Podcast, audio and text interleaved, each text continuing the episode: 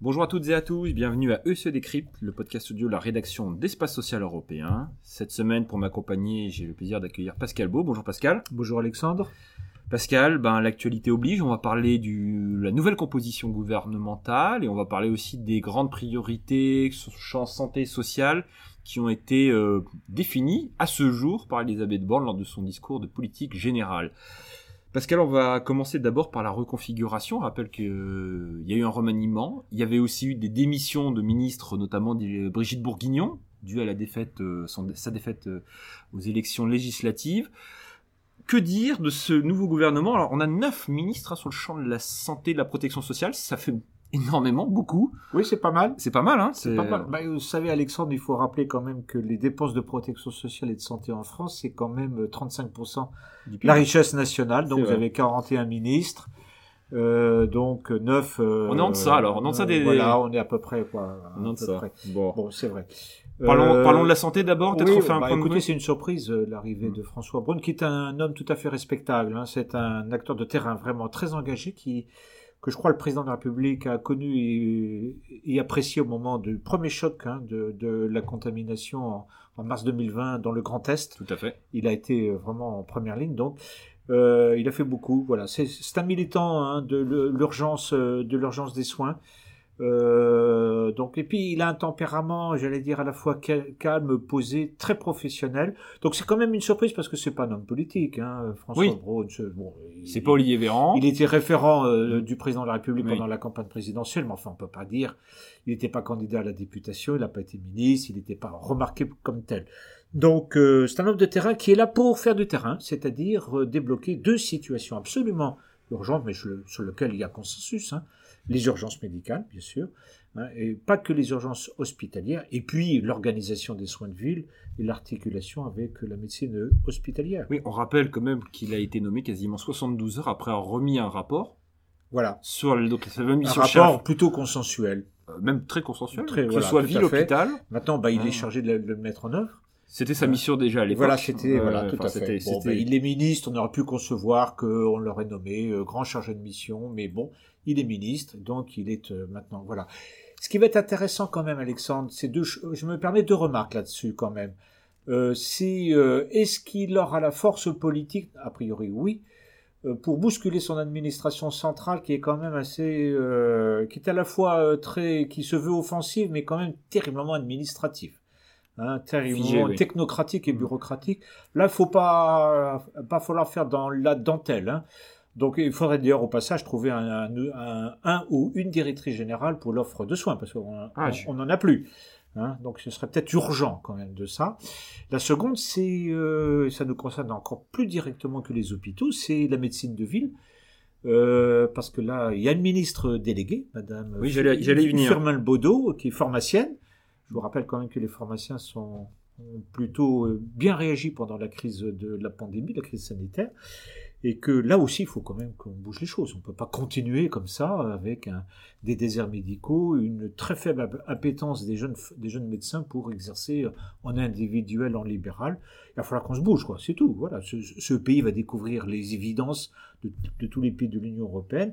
Donc l'un et l'autre, Monsieur Braun et Madame euh, Lebaudot, sont euh, priés euh, de concrétiser, de, de, passer au sac. Ça va devoir faire aussi bouger du côté de l'assurance maladie, hein, parce que si c'est pour répéter les conventions médicales qui honnêtement servent pas à grand chose et ne résolvent pas les problèmes, on en est là. Bon, tout est dit. il, a, il, a, tout balayé en deux minutes, c'est formidable. Bah bon, bah voilà, on n'a plus grand chose à dire. Non, mais c'est vrai qu'il faut dire quand même la, la spécificité de ce gouvernement, c'est qu'on a un ministre entre guillemets de plein exercice qui est un champ vaste qui est celui de la santé et de la prévention. Il faut, on, reviendra sur la prévention juste après si, vous voulez bien. Et de deux, qu'on a donc une ministre déléguée qui est à la fois sur les territoires et les professions de santé. Et comme vous dites, c'est vrai qu'on quand on voit ce périmètre-là, c'est juxtapose celui de la CNAM. Hein, euh, voilà. Donc on sera euh, euh, curieux de voir comment tout ça va s'articuler. Et je vous rappelle Pascal qu'on est à quasiment un peu moins de deux mois de l'ouverture des premiers travaux de négociation sur la nouvelle convention médicale. Exact. autant dire, hein, on est peut penser que le pouvoir politique ne va pas demander à la CNAM de reproduire celle d'il y a 5 ans. On est sur une autre configuration. On doit l'espérer, Alexandre. Et une autre ambition. on, reste dans le champ social. Si vous voulez. Alors, par contre, vous parliez de surprise sur François Braun. Il y en a une qui est peut-être encore plus surprenante, parce que moi, François Braun, on le connaissait 72 heures avant, pour ceux les initiés. C'est celle de Jean-Christophe Combe, qui remplace Damien Abad sur le champ de l'autonomie des personnes handicapées et des solidarités. Euh, ancien DG de la Croix-Rouge française. Malgré le poste, entre guillemets, un peu prestigieux de la Croix-Rouge française, c'est un inconnu, entre guillemets, au bataillon. Ah, complètement. C'est une énorme surprise, y compris pour les acteurs professionnels, pourquoi pas. Mais euh, bon, il est ministre plein, c'est très étonnant. il, coiffe, je dirais, il reprend le, de, voilà, il reprend le, voilà, le portefeuille, le portefeuille de Damien Abad, écarté pour les raisons que l'on sait. Euh, donc c'est oui, c'est une surprise. Euh, est-ce que c'est un professionnel de la perte d'autonomie? Euh, Bon, peut-être, je ne sais pas. Enfin, en tout cas, on l'avait pas remarqué comme tel. On est un peu étonné, mais on, espère. Voilà, il faut donner une chance. Hein, bien sûr, bien sûr. Tout, à, tout, à, tout ministre qui exerce. Nous eussions, comme euh, contempteurs, observateurs et un peu experts de ces sujets-là, qu'on aurait pu choisir un professionnel du sujet, bien en vue, et capable de faire lui aussi bouger les choses très vite. C'est toujours le même problème, Alexandre, c'est que, comment dire, il y a des professionnels qui sont capables de faire des choses extrêmement concrètes, de faire bouger l'organisation des choses sans forcément euh, ouvrir le porte-monnaie parce qu'on n'a pas beaucoup de sous dans cette affaire. Bien sûr. Hein euh, voilà. Donc, euh, est-ce qu'on aura le droit à une loi autonomie, Madame Madame Elisabeth Borne laisse entendre qu'on aurait des choses, mais on va en parler. On va en parler justement, Pascal. Euh, au moment où on se parle, le discours de, politique générale a été quasiment euh, vient de se clôturer. Donc, il y a quelques certain nombre d'annonces qui ont été faites, d'annonces en tout cas de précisions sur la feuille de route euh, gouvernementale. je vous propose qu'on balaye ça très rapidement. Comme vous voulez. Bah, vous étiez sur la perte d'autonomie, on peut peut-être s'arrêter deux secondes là-dessus. Alors, grande loi, je ne sais pas, ça n'a pas été annoncé. Par contre, vous serez ravi d'apprendre qu'il va y avoir une grande conférence nationale là-dessus. Encore? En 2023 aussi. Il y en aura une autre après une conférence nationale. C'est la première en tout cas qui sera annoncée. Une Donc vous, euh, la première ministre annonce une conférence nationale sur la perte d'autonomie sur le grand âge. Sur le grand âge. Ah non, excusez-moi, sur, sur l'handicap, sur l'handicap, sur l'handicap, ah, voilà, sur l'handicap. Sur le grand âge, l'objectif est clairement l'application d'un feuille de route qui a été dessinée depuis maintenant euh, la mission Libo, hein, c'est-à-dire essayer un 2019 2019 qui euh, rappelons euh, qui rappelons avec l'objectif de, de, sortir un petit peu du tout EHPAD pour euh, favoriser le maintien à domicile. qui est en soi une bonne chose et qui je pense que là-dessus il y a un consensus général sur, sur le plan politique. Euh, peut-être sur la petite enfance. On finira sur la santé si vous êtes d'accord sur la petite enfance aussi rappeler qui a été un sujet prioritaire qui a été euh, au cœur de la campagne présidentielle portée par Emmanuel Macron il semblerait que la piste d'un service public de la petite enfance qui avait été élaboré euh, dans les tuyaux depuis quelques mois se confirmerait. Euh, j'encourage nos auditeurs à regarder l'interview d'Isabelle Sansani, présidente de la CNAF, qui nous explique quand même que c'est un peu plus complexe qu'un simple concept, quand même, que derrière il y a des mécanismes à mettre en place. Donc euh, confirmation de ça, confirmation de l'engagement du gouvernement d'essayer de créer. Bonne chose. je rappelle que du temps de François Hollande, le service public de la petite enfance était déjà évoqué. Hein. C'est vrai. Ah, ils ont pas, ils ont pas dit qu'ils avaient la primeur. Hein, ah, c'est des sujets qui, euh, qui traversent les majorités parlementaires ou ben, politiques. Ça tombe bien que vous dites ça parce que de toute façon, ils annoncent aussi 200 000 places de crèche, euh, de, 200 000 places d'accueil de petite enfance en plus. Oui, c'était. Même objectif de 2017. Bon, bon, on verra après. Il faut toujours être très prudent sur ce sujet-là. On connaît les complexités de terrain et les réalités derrière. C'est un peu du réchauffé, ça. C'est un peu du réchauffé, comme vous dites. Sur la partie santé, alors, la sortie santé.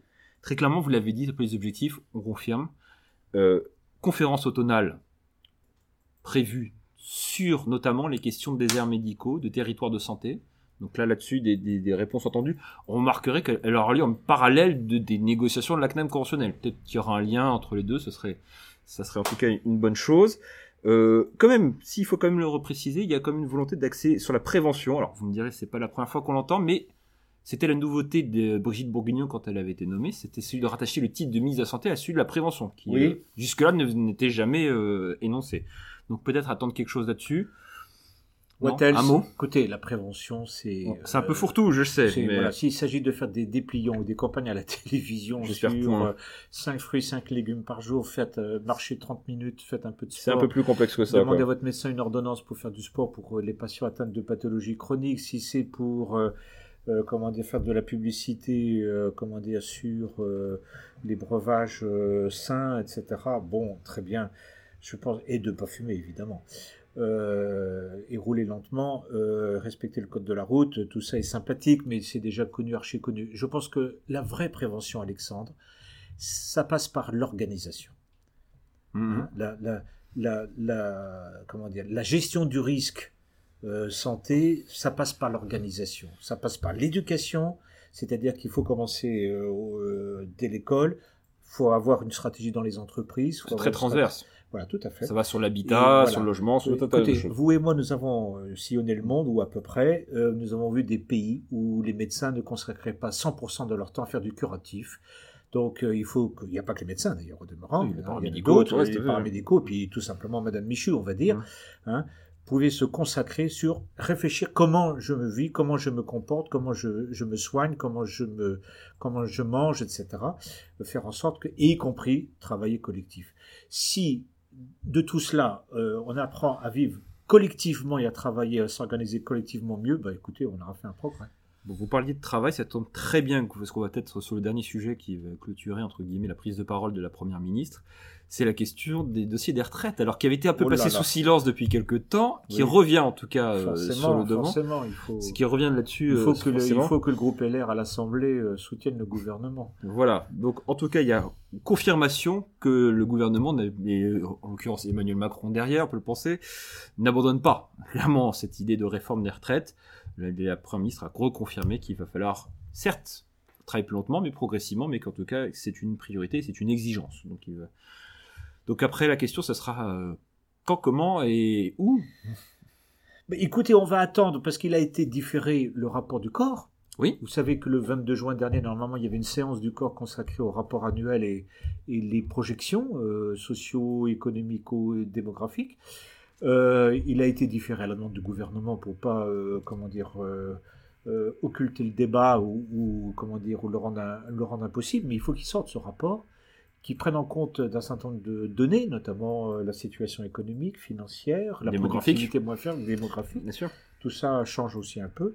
Les nouvelles configurations Moi, je pense que ce serait plutôt pas mal qu'on fasse hein. preuve de, de, pédagogie au lieu de faire des fixations politiques, quelle que soit l'étiquette politique, que ce soit à gauche, à droite ou dans la majorité euh, présidentielle, tout le monde fait des, euh, de, de l'âge de, l'âge légal ah. un repère politique.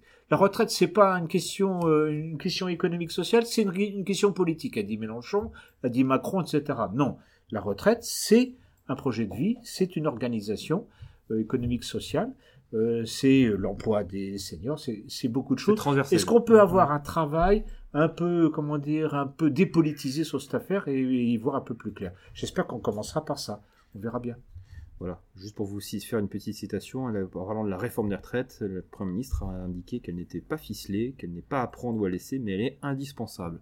Voilà, c'est clair. Donc, euh, acte. On verra en tout cas ce qui se, tramera à la sortie euh, au, printemps, enfin au printemps, à l'automne prochain. Bon, écoutez, parce qu'on a fait un tour d'horizon, euh, alors pour nos auditeurs, on vous donne rendez-vous la semaine prochaine aussi sur la dernière émission euh, d'Espace Social Européen, le dernier podcast. On parlera euh, du bilan de l'Union Européenne et de la présidence française de l'Union Européenne, en l'occurrence avec notre spécialiste européen Henri Lewal qui nous fait l'amitié d'être là pour cette émission à écouter parce que ça déblaye un certain nombre de sujets passionnants. Merci à toutes et à tous de nous avoir écoutés et on se retrouve très bientôt pour d'autres émissions d'Espace Social Européen. Bonne fin de semaine, au revoir.